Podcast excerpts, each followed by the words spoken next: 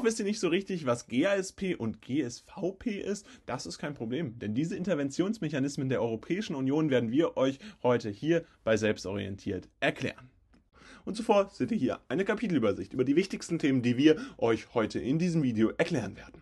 Und bevor das Video jetzt startet, wollen wir euch natürlich nochmal unseren Kurs ans Herz legen, denn der ist jetzt für euch verfügbar mit Texten, Aufgaben und Zusammenfassungen zum Wiederholen und schnellen Lernen. Jetzt für euch in der Videobeschreibung für die Vorbereitung auf eure nächste Klausur oder natürlich auch auf das Abitur. Und das könnt ihr jetzt alles auschecken. Mit dem Code WELCOME bekommt ihr dort 20% auf alles. Und ansonsten haben wir jetzt auch unser eigenes Abo rund um Sozialwissenschaften und alle weiteren Fächer, die euch im Abitur begegnen können, für euch erstellt. Das kann für euch vielleicht eine sinnvolle Ergänzung sein und das könnt ihr gerne mit dem zweiten Link in der Videobeschreibung auschecken. Das soll es aber mit der Werbung gewesen sein und wir starten direkt mit dem Video. Gucken wir uns dann die verschiedenen Interventionsmechanismen an, die entsprechend in der Europäischen Union bestehen und dabei ist ganz klar, die Sicherheits- und Verteidigungspolitik der EU wird durch gemeinsame Außen- und Sicherheitspolitik und die gemeinsame Sicherheits- und Verteidigungspolitik geregelt.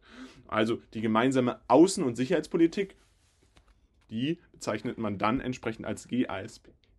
Und die gemeinsame Außen- und Sicherheitspolitik hat dabei zum Ziel, den Frieden zu wahren, die internationale Sicherheit zu stärken, die internationale Zusammenarbeit, zu fördern und Demokratie, Rechtsstaatlichkeit, Menschenrechte und Grundfreiheiten zu festigen. Also wir sehen ganz klar, hier ist eine ganz klare außenrepräsentative Aufgabe gefordert ein Interventionsmechanismus, der auf internationaler äh, politischer Bühne entsprechend stattfinden soll und der entsprechend dazu führen soll, dass die EU auf internationaler Bühne optimal vertreten wird. Natürlich machen die Nationalstaaten das auch auf ihrer eigenen Ebene, aber hier ist eben auch ganz wichtig zu wissen, dass das natürlich auch auf internationaler Ebene, auch auf europäischer Bühne entsprechend nach außen hin getragen werden muss und dabei werden die zentralen Werte von der Europäischen Union vertreten, wie beispielsweise Demokratie, Rechtsstaatlichkeit, Menschenrechte oder eben auch die Grundfreiheiten, die eben in den Verträgen der EU dann definiert wurden.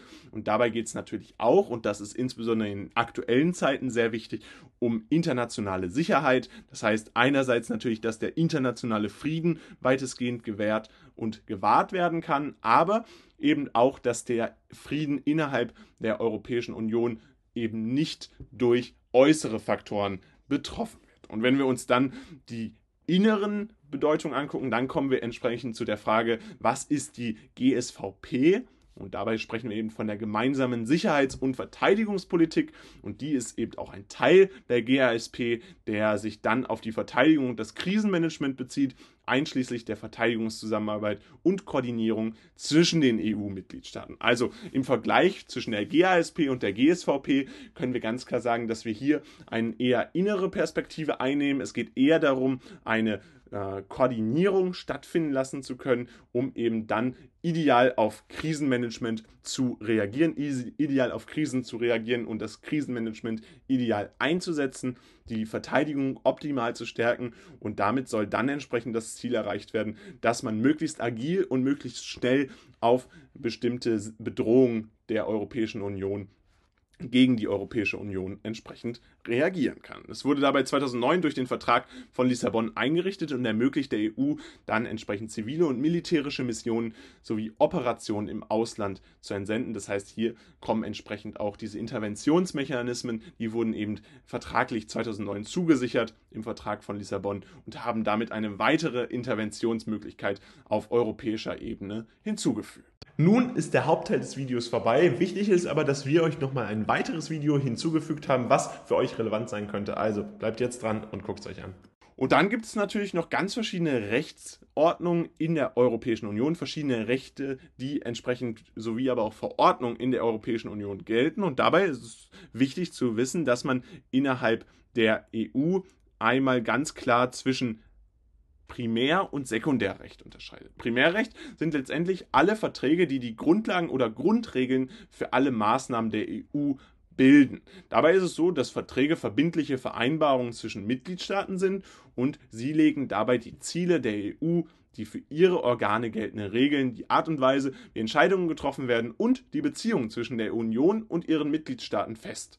Gemäß diesen Verträgen können die EU-Organe dann Gesetze erlassen, die dann von den Mitgliedsländern umgesetzt werden. Also ganz klar ist hier, dass es ganz zentrale Vereinbarungen gibt, die dann entsprechend eine Bedeutung haben eben dieses Primärrecht, was die Grundregeln innerhalb der Europäischen Union sind, wie man miteinander umgeht sozusagen. Das Sekundärrecht hingegen ergibt sich dann aus den in den Verträgen niedergelegten Grundsätzen und Zielen und besteht aus Verordnungen, Richtlinien und Beschlüssen. Und dazu fragen wir uns natürlich jetzt, was sind überhaupt diese einzelnen äh, Verordnungen, Richtlinien, Beschlüsse, wie kann man das unterscheiden und das ist ganz klar. Verordnungen, das sind letztendlich verbindliche Rechtsakte, die ab dem Zeitpunkt ihrer Veröffentlichung in der gesamten Union anzuwenden sind. Natürlich kann es auch explizite Ausnahmen geben, das ist dann eben auf der Verordnung, äh, von der Verordnung abhängig. Laut EU selbst ist eine Verordnung letztendlich ein verbindlicher Rechtsakt. Es muss also in der gesamten EU vollständig angewendet werden. Als EU beispielsweise sicherstellen wollte, dass es gemeinsame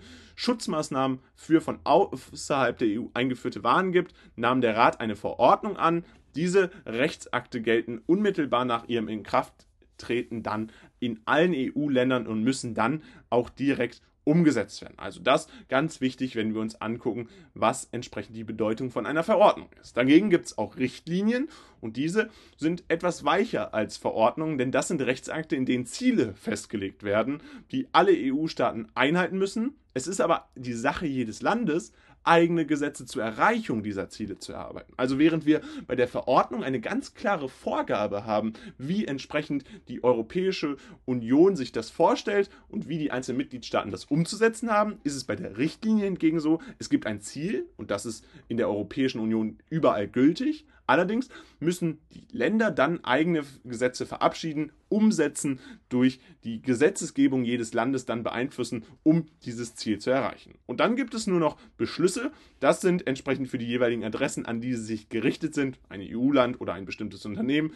bindend und unmittelbar anwendbar. Dabei ist es aber hier so, dass wir äh, eben auf einer ganz kleinen Ebene nur arbeiten und diese nicht in der gesamten EU anwenden müssen. Und dann gibt es natürlich auch noch unverbindliche Rechtsakte, das sind aber dann entsprechend nur Empfehlungen und Stellungnahmen, die dann äh, häufig keine direkte Konsequenz für die Länder oder für die Unternehmen haben. Also so gestaltet sich das Recht in der Europäischen Union und so lässt sich auch tatsächlich erklären, welche Funktion dann der äh, Gerichtshof entsprechend einnehmen kann. Und damit soll es auch schon wieder gewesen sein von diesem Video. Falls es euch gefallen hat und ihr jetzt einiges über die EU-Institutionen rund um die Europäische Union kennenlernen konntet, das wäre natürlich super. Dann würden wir uns freuen, wenn ihr ein Like und ein Abo da lasst. Und ansonsten könnt ihr auch gerne unseren Kurs auschecken, denn der ist jetzt für euch verfügbar. 20% gibt es da mit dem Code WELCOME. Und ansonsten würden wir uns ganz bald freuen, euch wieder hier auf diesem Kanal zu sehen. Und dann haut rein und ciao.